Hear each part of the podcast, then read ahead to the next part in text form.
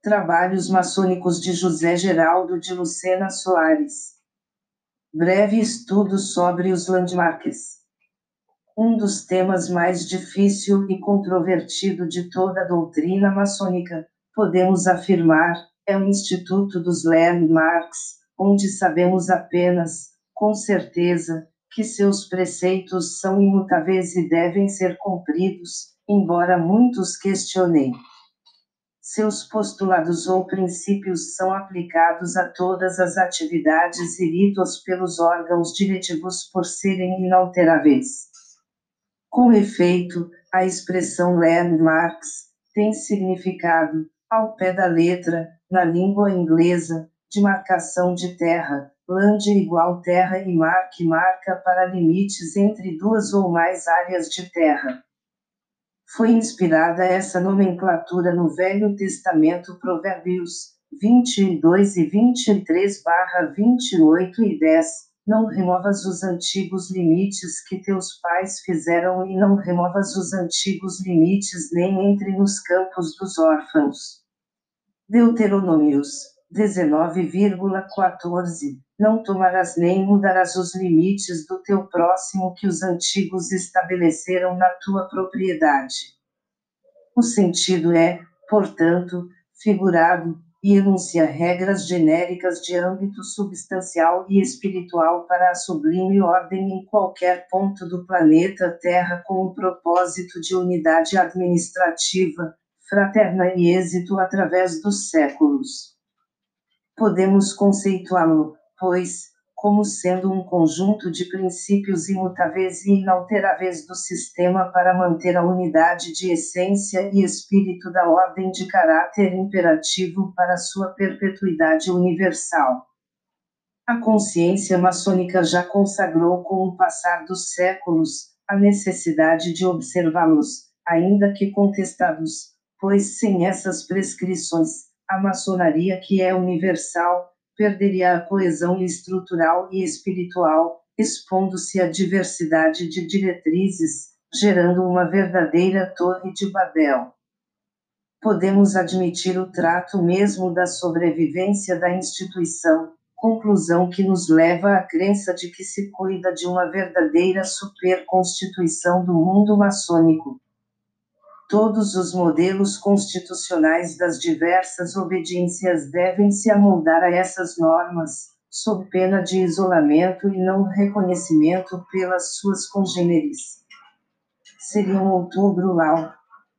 A necessidade da unidade moral, fraternal e espiritual da sociedade operativa gerou esse sentimento de disciplina universal, alcançando também a parte administrativa impondo rumos que tomou o nome de landmarks. A instituição universal teria mesmo de ser uma em sua substância, podendo variar apenas na parte formal, com os diversos ritos existentes, mas sempre conservando toda a essência que a fez surgir e prosperar até nossos dias. São os dogmas maçônicos, não se devendo questioná-los.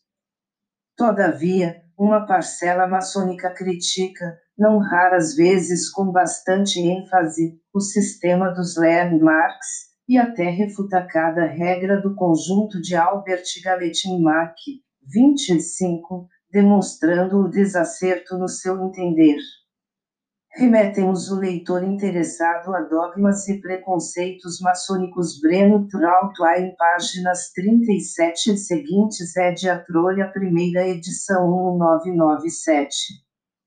Igualmente, Marias Lapajo, História e Doutrina da Franco-Maçonaria, página 107 Ed Pensamento, também emite comentários e até relata um fato para ilustrar seu pensar sobre a matéria isso me faz lembrar uma pequena história pessoal. Em 1938, eu viajava de automóvel pela Áustria, pouco tempo depois da Anschluss, anexação pela Alemanha. Ora, estabelecia-se então a mudança da direção dos carros da esquerda para a direita. Em toda parte, mesmo nos lugares mais discretos, encontravam-se folhetos explicando, em 10 itens as vantagens de dirigir pela direita. Os nove primeiros itens eram exclusivamente técnicos. O décimo estava redigido assim: dirigirás o carro pela direita porque o Furer mandou. Eis aí um tipo de landmark em estado puro. Grifo nosso. Os especialistas também divergem sobre o surgimento do vocábulo landmark, porém a maioria vai encontrá-lo em 1720, no Regulamento Geral coligido por George Payne e acolhido depois pela Constituição Maçônica do Bispo James Anderson de 17 de janeiro de 1723. Nesse código foram fixados os princípios que já vigiam e que deverão reger a vida maçônica na parte espiritual e substancial, estabelecendo muitos enfoques que até hoje são seguidos. Outras regras baseadas nos costumes foram consideradas também landmarks e, dependendo de interpretações dos estudiosos do tema, variam de 3 a 54 mandamentos. Entretanto, parte significativa do sistema da ordem inclina-se em aceitar o ensinamento de Albert Gallatin Mack, que admite somente 25 regras de todo o conjunto.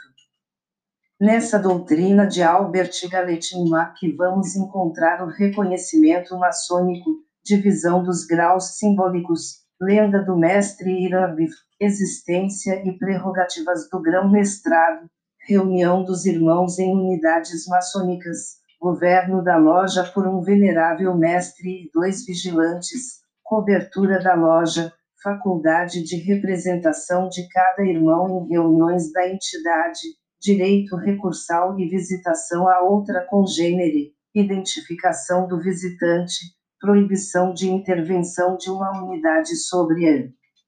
Outra, submissão do obreiro à legislação onde residir, independentemente de filiação, proibição de ingresso na ordem de portadores de defeitos físicos e mutilados e ainda de mulheres, crença no gado e vida eterna, existência de um livro da lei, igualdade para todos dentro da loja, segredo da iniciação, implantação da maçonaria especulativa e, finalmente, é o que afirma a inalterabilidade dos anteriores, nada lhes podendo ser acrescido ou retirado, nenhuma modificação podendo ser-lhes introduzida. Assim como de nossos antecessores os recebemos, assim os devemos transmitir aos nossos sucessores. Nulumus est leges mutari. Vemos, pois, que ainda não queiramos, faz-se necessário que aceitemos esses mandamentos para a perpetuidade da maçonaria que sempre foi conservadora e defensora da moral, ética, fraternidade, bons costumes e amor ao gado, além da crença da vida post-mortem. Tratasse, assim, de um empreendimento axiomático que todo maçom deve, pelo menos, refletir é de se admitir por força da lógica a continuação perpétua da maçonaria e, por via de consequência, a permanência na instituição que nela se deposita fé. Fé, não apenas crença, confiança. Somos então considerados filhos da luz e aptas a ajudarmos aos nossos semelhantes independentemente de raça, sexo, religião, credo político e outras diferenças que nos marcam. Lembremos-nos que devemos ser tolerantes, especialmente com nossa entidade, e sem esse sistema ora em rápido exame, estaríamos ao longo destes séculos sem direção uniforme, material e espiritual, e então seria o caos para todos os maçons.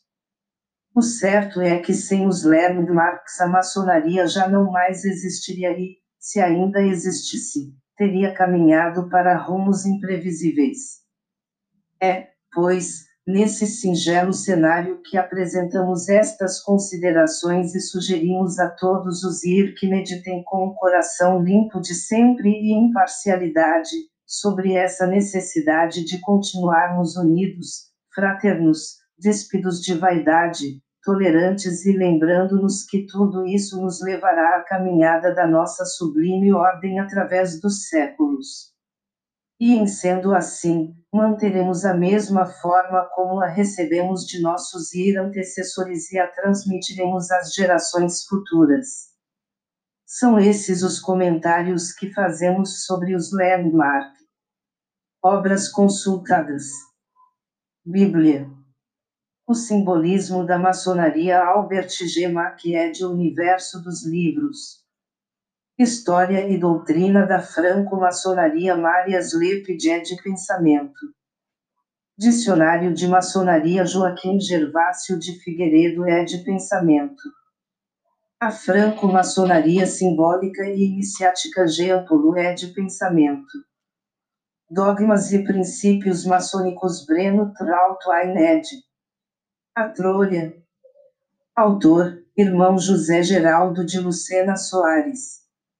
Membro da Loja Fraternidade Judiciária, 3614 Grande Oriente do Brasil. Mestre instalado, grau 33 do rito escocês antigo e aceito.